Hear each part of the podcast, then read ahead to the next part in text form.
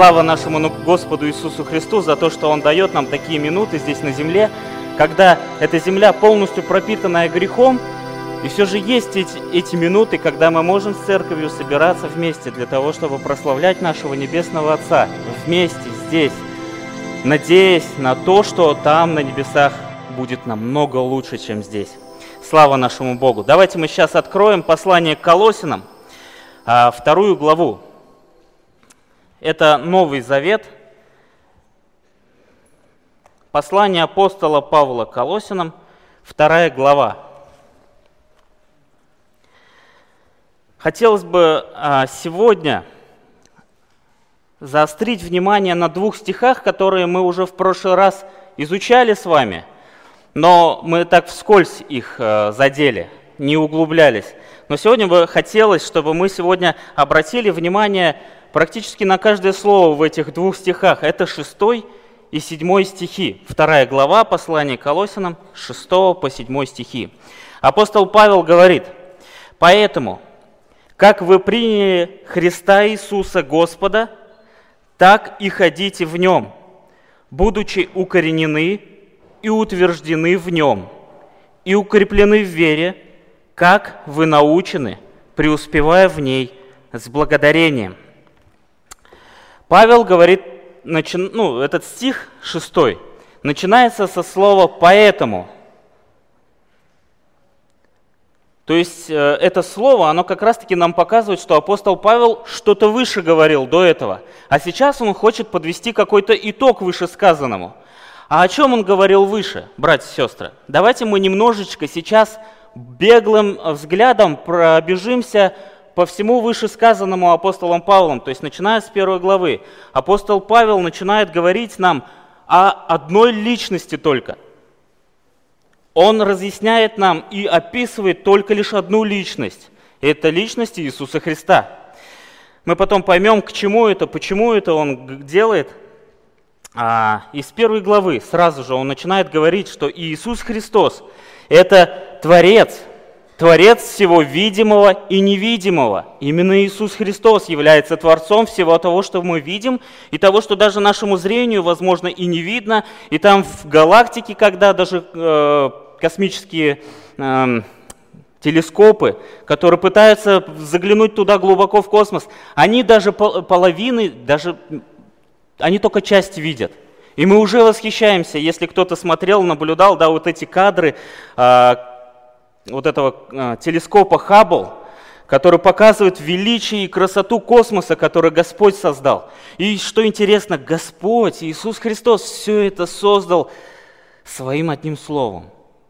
Одним только словом. Он является Творцом всего видимого и невидимого. И не важно, что говорит этот мир – не важно, что говорит этот мир о том, что прилетели инопланетяне, откуда не знаю, с Марса или откуда-то еще, и заселили нашу планету. Не важно, что они говорят. Мы знаем, что дьявол пытается исказить истину Слова Божьего для того, чтобы мы, самое главное, убрали свой взгляд от единственного пути к спасению и обратили свой взгляд на эту суету, и поэтому сейчас, если кто обратил внимание, много фильмов про инопланетян, много мультиков про инопланетян, которые показывают о том, что они существуют, и многие в это искренне верят. Самое главное, чтобы они не знали Иисуса Христа. Но мы знаем, Слово Божие нам открывает, что Иисус Христос является Творцом всего видимого и невидимого – Иисус Христос является Богом на все сто процентов, потому что Он и есть образ Бога невидимого здесь, на земле. Бог – это Дух, мы знаем это. Мы видим это в Слове Божьем, Он есть Дух, обитает где хочет.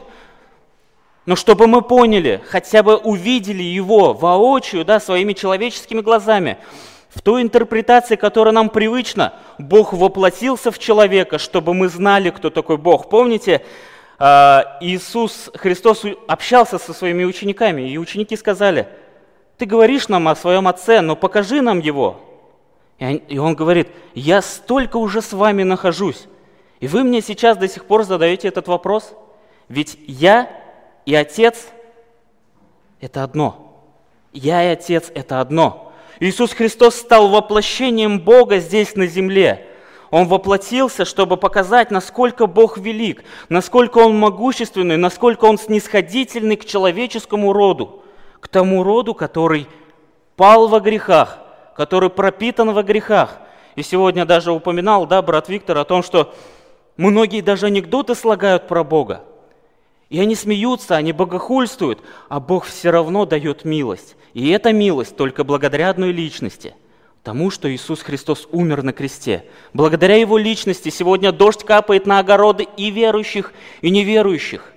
Сегодня травка прекрасная, которую можно есть э, у нас в салатах, растет как у верующих, так и у неверующих. Сегодня солнце светит, как вы думаете, только нам светит? Нет, оно светит абсолютно всем, потому что Господь умилостивил своего Небесного Отца. Но есть одно условие. Есть та грань, когда неверующие уже не смогут наслаждаться милостью Бога, милостью Иисуса Христа. Это тот момент, когда они, когда их, грубо говоря, положат в коробочку и спрячут в землю – когда они последнее дыхание э, выдохнут из себя, вот этот момент уже необратим. Этот момент уже все, никуда уже не, не вернешься назад, не попросишь, как есть некоторые фильмы, да, когда э, человек попадает на небо и говорит, верни меня назад, я хочу вернуться и все исправить. Такого момента не будет. Такого момента не будет, и многие услышат – в свой ответ, э, в свое желание услышать от Него положительный ответ. «Войди в Царствие Мое, войди в Мою обитель». Вместо этого многие эти люди, которые не уверовали в Иисуса Христа, они услышат страшные слова, которые у них, возможно, будут отголоском на всю вечность. Они пойдут все в ад. Они пойдут в озеро огненное. Иисус Христос является сто процентов Богом, потому что Он есть Бог – образ Бога невидимого. Иисус Христос является главою церкви. Почему Иисус Христос является главой церкви? Потому что все те, кто входит в состав церкви, а, и входит, и входит, и входит, пока земля существует, весь этот состав выкуплен из царства тьмы в чудное Его царство Иисуса Христа. Он является главой церкви. Иисус Христос является а, обладателем всей полноты божества. Иисус Христос является святым и непорочным. Святым и непорочным. Э, Слово Божие нам говорит, что Он есть свет, и тьма не смогла поглотить Его.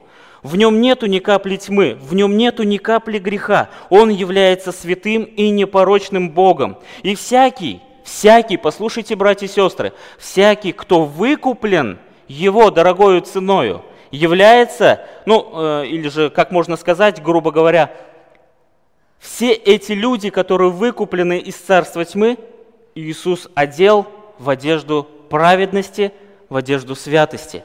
Именно Он. Не мы достигаем святости, не мы достигаем непорочности.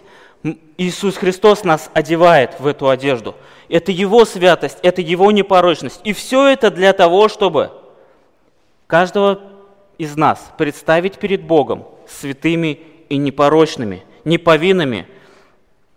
Это все благодаря нашей личности Иисуса Христа. И теперь а, также этот Бог является обладателем всех сокровищ премудрости и ведения. И это не потому, что Он где-то научился или получил премудрости ведения – Дело в том, что Иисус Христос является как раз-таки источником всякой мудрости и всякого ведения. Он является источником всего этого. И теперь вы представляете, что этот самый Иисус Христос живет в каждом верующем в Него. Живет в каждом верующем в Него, своим духом, естественно. Наши тела являются храмом Его – храмом Иисуса Христа, где Он как раз-таки несет служение, поклонение своему Небесному Отцу. Кто, как не Иисус Христос, лучше это сделает? Кто, как не Иисус Христос, может прославить своего Небесного Отца в чистоте, непорочности и святости? Только Иисус Христос. Слава Ему за это. Пусть Господь нас благословит, чтобы мы, наслаждаясь этой личностью, мы понимали, кто Он есть на самом деле. Ведь Слово Божие, оно нам раскрывает личность Иисуса Христа. Кто Он такой, в кого мы поверили. И понимая то, как Господь открывает нам себя через Слово Божие, у нас не остается сердце равнодушным. У нас тянется сердце к Нему, даже если мы услышали о Нем и ушли из этой церкви и начали опять грешить. Многие люди свидетельствуют о том, что они, у них какое-то зерно осталось. Они знают истину, они знают эту личность. Эта личность, она сладкая.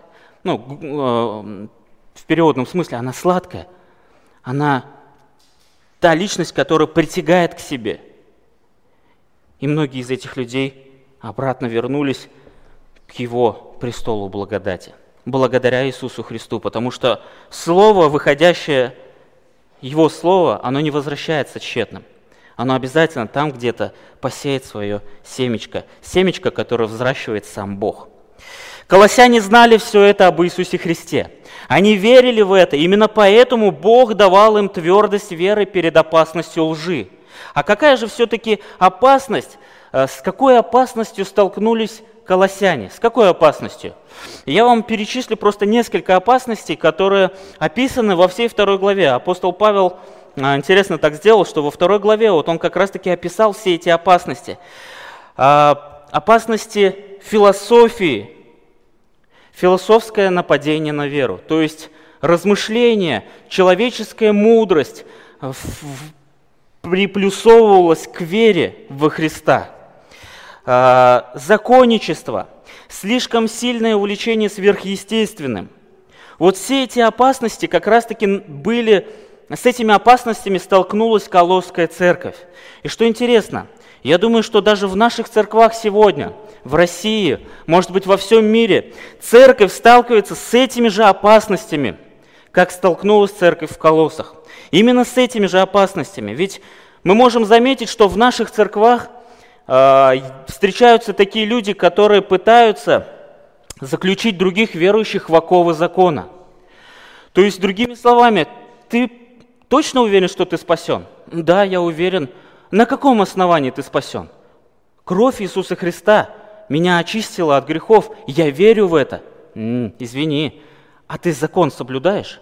Ты соблюдаешь все десять заповедей? Ты соблюдаешь весь тот закон, который Бог оставил?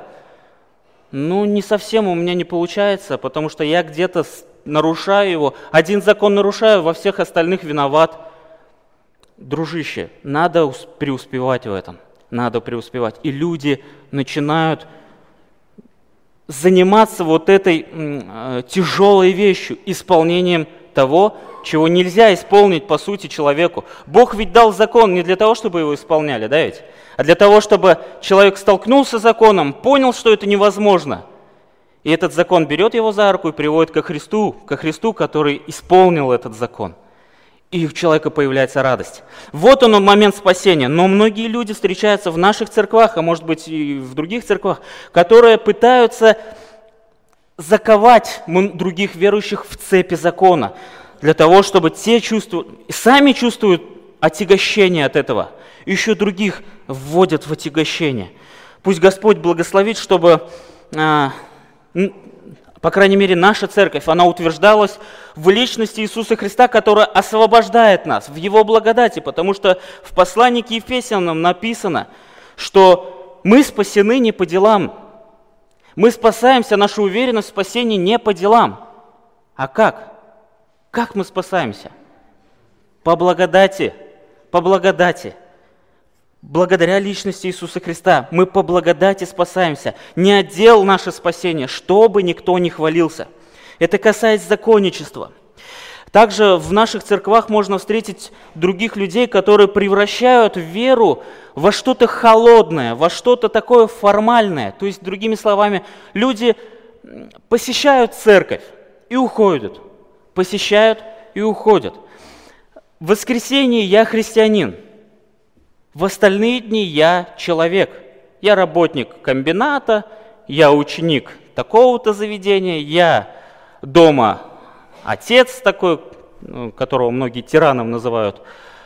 Но в церкви я христианин. И вот эта вот формальность, вот эта вот сухая форма христианства, которая поглотила весь наш мир, она преобладает – она высушивает многие церкви, хотя церковь должна быть сочной церковью, потому что мы верим в живой источник воды неиссякаемый, в Иисуса Христа. Мы все в нем спрятаны. Но, с другой стороны, мы видим, что церкви иссушиваются, потому что многие из нас пытаются превратить церковь просто во что-то холодное, во что-то такое формальное, в религию какую-то, в какие-то формы. Пусть Господь убережет нас от всего этого, чтобы Его имя было прославлено здесь, в этой церкви, в наших сердцах дома, в наших сердцах и через наши слова на работе, и также на учебе. Пусть Господь нас благословит. Есть также люди в церквях, которые пытаются превратить самого Христа во что-то смутное, неуловимое, как пар – они делают Иисуса Христа и Его учение настолько сложным, что невозможно понять, о чем Иисус Христос вообще сказал. Хотя мы знаем, что Иисус Христос говорил очень простые проповеди, понятные для каждого человека, ведь Он набрал себе команду из кого? Каких Он учеников-то себе набрал? Из высшего заведения? Нет, рыбаков, которые знают, какое снасти только для какой рыбы – знают, какие ячейки в сети, чтобы были, чтобы поймать ту или иную рыбу. Они только это знают и по погоде ориентируются. В знаниях-то светских они не образованы. Они не знают этого. А также проклятых из этого мира он собирал, да? Он собирался в каких домах? В высших заведениях, что ли? Нет, в домах, где были блудники, пьяницы, бийцы. Среди них он был. И что интересно, Иисус Христос также сказал, проповедь, которая была понятна абсолютно всем. Каждый его пример, каждая его проповедь была взята из той окружающей среды, которую, в которой они находились. В простоте Христос проповедовал, в простоте его истина пропитывалась. Но сегодня Иисус Христос делается таким сложным, Его учение делается таким сложным, сухим, непонятным, что, ладно, буду в церковь приходить, а, когда-нибудь, может быть, пойму, кто такой Христос. Но сегодня Христос как раз-таки раскрывается нам более простым, более понятным, через Слово Его. Иисус Христос сказал а, через апостола Павла в 1 Коринфянам о том, что Он избрал себе мудрое мира, да? Не мудрое, ничего не значащее – ничего не стоящее. Вот такую команду себе Иисус Христос набрал. Избрал для чего все в такую команду? Для чего? Чтобы никто не хвалился, чтобы никто не говорил, да я же это знал, я же знал. Вот поэтому Христос меня и взял, возле себя поместил – потому что я могу догадаться, о чем здесь написано. У меня же есть высшее образование, поэтому мне понятны все эти э, соединения предложений, как тут все ну, сложено. Это мне понятно было, по сути-то. И вот человек хвалится. Человек не Богу славу воздает, а себе. Но Христос избрал как раз-таки таких, которые ничего не знают, ничего не стоят, слабые, уничиженные, для того, чтобы прославляли имя Иисуса Христа. И что же все-таки делает Павел в этом послании, в послании Колосинам? А он в простоте и легкости раскрывает Колосинам, кто такой Иисус Христос. В простоте. Он же не какие-то сложно подчиненные предложения использует. Ведь каждому понятно, что Иисус Христос является Творцом всего видимого и невидимого. Мы увидели, что Иисус Христос – это не тот Бог, которому не интересна наша жизнь. Или вы такого Бога увидели через Слово Божие? Нет, но написано, что своею, не чьей-то, своею кровью Он выкупил нас из царства тьмы в чудный свой свет – своей кровью. Мы ему не безразличны. Человек ему не безразличен, поэтому произошла смерть на Голгофе. Бог не тот, который заставляет нас заслужить своими делами э, святость и непорочность. Но написано, что Он и есть наша святость и непорочность. Также Он не тот Бог, который оставил нас, и живите как хотите – Сами выживайте. Я с вас потом спрошу.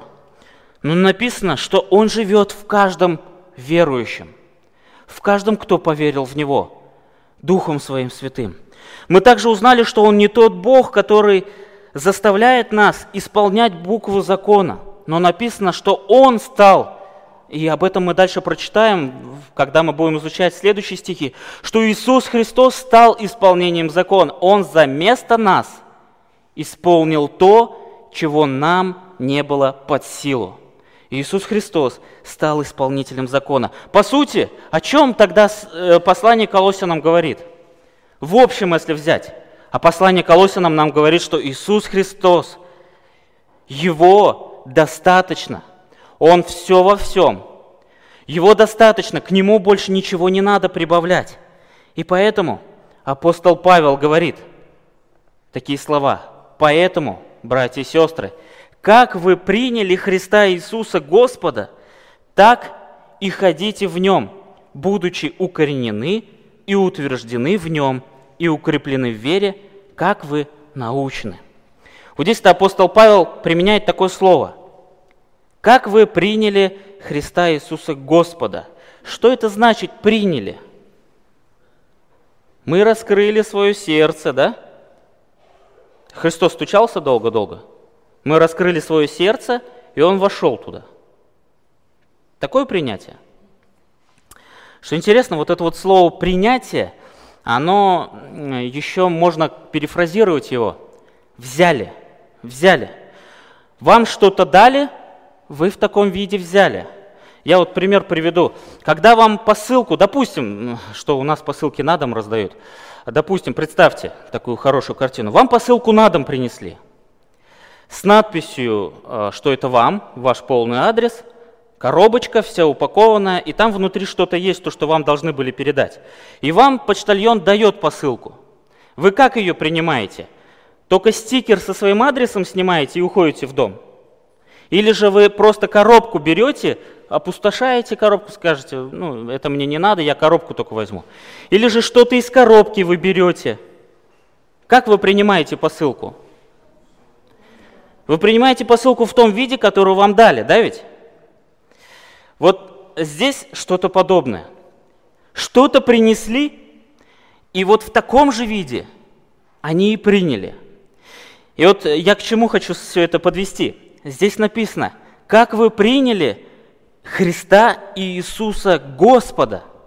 Почему апостол Павел вот не, не, не мог написать просто как вы приняли Иисуса, так и ходите в нем. Почему он не так написал? Почему он особый акцент делает,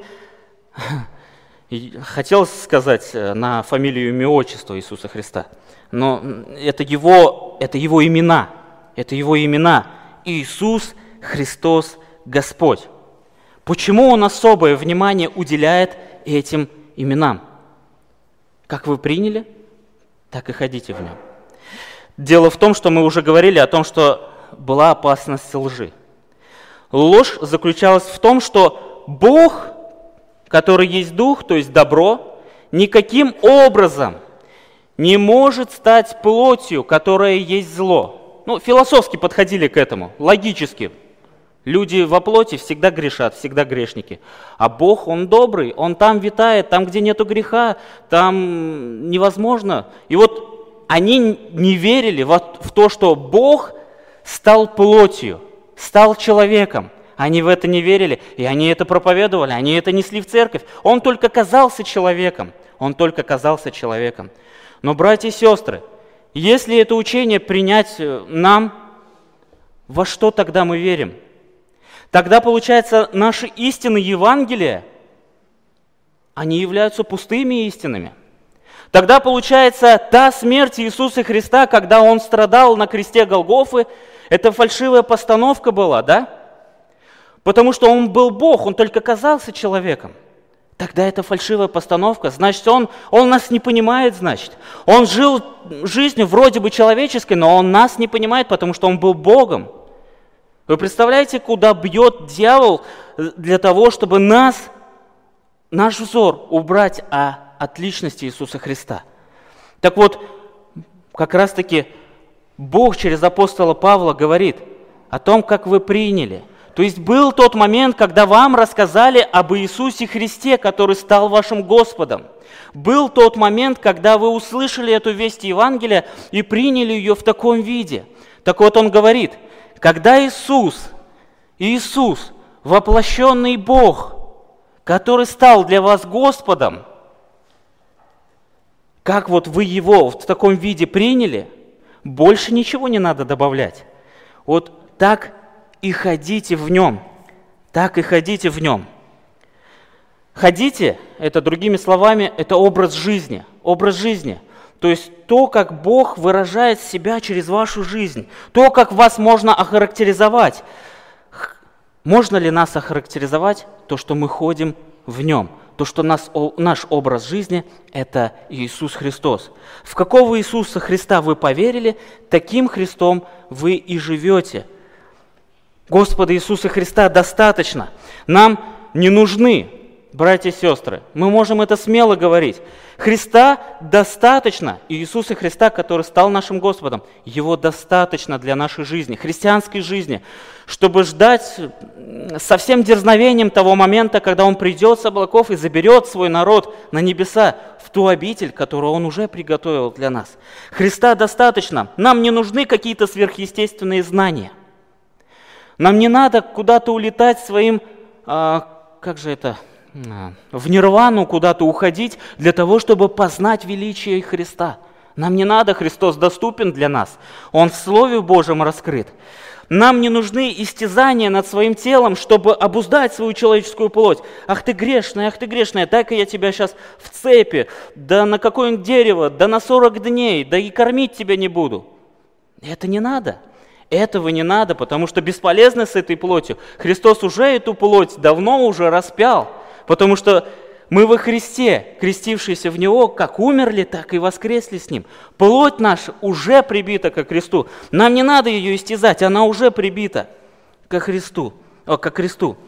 Нам не нужна человеческая философия для того, чтобы познавать вроде бы непостижимого Бога.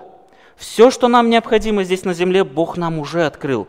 Но это не значит, что мы его достигли полного познания, кто такой Бог. Бог является непостижимым, и я уверен, что живя на небесах, когда мы будем в совершенных телах, я уверен, что мы и там не познаем до конца, кто такой Бог. Иначе Он не был бы Богом, а мы не были бы тогда творением. Но как раз-таки вся красота Бога заключается в том, что Он Бог. Он Бог. Он недостижимый, он непостижимый. Но в то же время он мудрый Бог, и он знал, как вот этому творению под названием человек раскрыть себя так, чтобы его распирало прямо от всех эмоций, от того, что он понимает, кто в нем находится. Бог мудрый Бог, он заботливый Бог. Нам не нужно исполнение также закона. Христа достаточно. Веры во Христа достаточно. Нам не надо соблюдать какие-то, какие-либо законы, какие-то либо формальности. Нам не надо всего этого для того, чтобы иметь спасение, для того, чтобы радовать Небесного Отца. Нам достаточно Христа. Достаточно. Нам не нужно также поклонение ангелам, а, то есть высшим существам, которым поклонялись колосские церкви. Но они выбрали ангелов как тех вестников, которые э, доносили весть от самого Бога, и они ну, такая вот ложь как бы вошла в их церкви, что и им надо поклоняться, им надо поклоняться, они же ведь тоже безгрешны. И вот, ну это как бы, может мы ангелам не поклоняемся, но зато у нас есть много чего, много того чего, чему мы поклоняемся. Может это и не ангелы, а может это какое-то изобретение человека, или же какое-то дерево, которое вы посадили – и вешаете на него ленточки каждый год. Чему угодно, чему угодно мы можем поклоняться. Но Христа нам достаточно для того, чтобы наш Небесный Отец был рад, для того, чтобы наше поклонение, наши слова, наши мысли, наши действия были для Него как приятный запах. Не как зловонный запах, от которого противно, а как приятный запах. И все это делает Иисус Христос через нас, живущий в нас и делающий через нас – Господа Иисуса Христа, я хочу еще раз напомнить, чтобы у нас это в голове прям запечатлелось. Иисуса Христа, который является нашим Господом, достаточно для нашей христианской жизни. Наша задача укореняться, утверждаться в нем. Поэтому так и написано. А, не то, что укореняться и утверждаться. Что интересно, здесь дальше написано, то, что будучи укоренены и утверждены в нем, и укреплены в вере – О чем здесь говорится? О том, что нам надо это сделать? Или о том, что мы уже имеем это? Здесь написано, будучи укоренены и утверждены и укреплены. Все эти слова как раз-таки употреблены в той форме, которая показывает, что над нами что-то было сделано. С чьей стороны? Кто все это сделал? Кто с нами сделал это? Кто нас укоренил? Кто нас утвердил в личности Иисуса Христа? Кто нас укрепляет в вере? Братья и сестры, кто? Иисус. Он нас укрепляет, потому что Его достаточно. Он нас уже укрепил. Он, он нас укоренил, утвердил в Нем и, у, и укрепил в вере в Него. Он уже все это сделал, братья и сестры. Просто э, верим ли мы всему этому? Или же нам кажется, что нам надо что-то делать для этого? Бог уже все сделал. И смотрите, что здесь в конце написано, это такая заключительная, красивая такая точка поставлена в этом стихе, преуспевая в ней, в этой вере, с благодарением. Другими словами, изу, изобилуя благодарением, изобилуя благодарением. То есть, другими словами, братья и сестры, мы все имеем во Христе Иисусе. Абсолютно все мы имеем уже – и мы укоренены, и утверждены в Его личности. И Бог уже укрепил нас в вере посредством Его Слова. Он укрепил уже нас. Он уже дал нам все необходимое для того, чтобы мы жили и радовались им. Не были со смутными, угрюмыми лицами, но радовались тому, кто есть Бог. И все это приводит нас только к одному. К чему?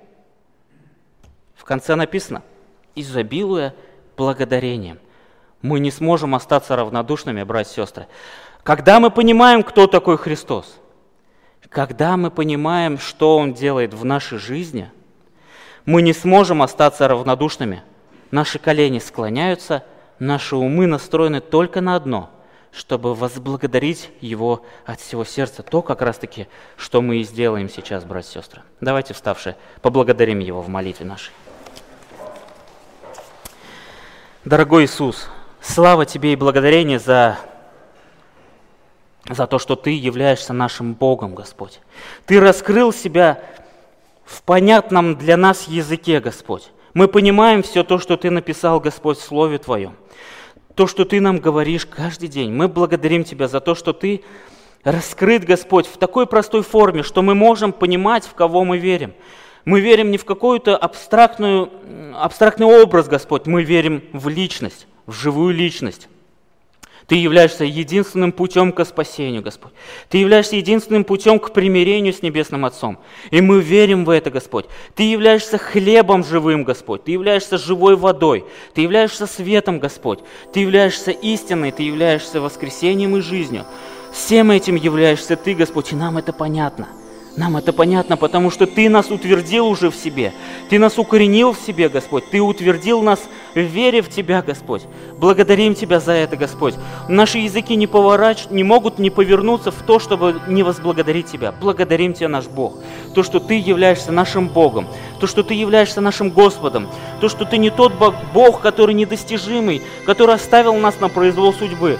Но Ты так живешь в нас, Господь, Духом Своим в каждом верующем в Тебя, Господь. И Ты прославляешь своего Небесного Отца. Ты в наших телах, как в своем храме, Господь. Ты несешь служение, поклонение своему Небесному Отцу. И для Него это приятный запах, Господь. Для Него это приятное служение, которое Ты несешь, Господь. Благослови, чтобы мы, Господь, предоставляли свои тела в орудие Твоей праведности, чтобы во всем слава доставалась только лишь Тебе, наш Святой Бог. Мы ничего не достойны, только Ты достоин наш Бог. Слава Тебе за все, Бог наш. Аминь.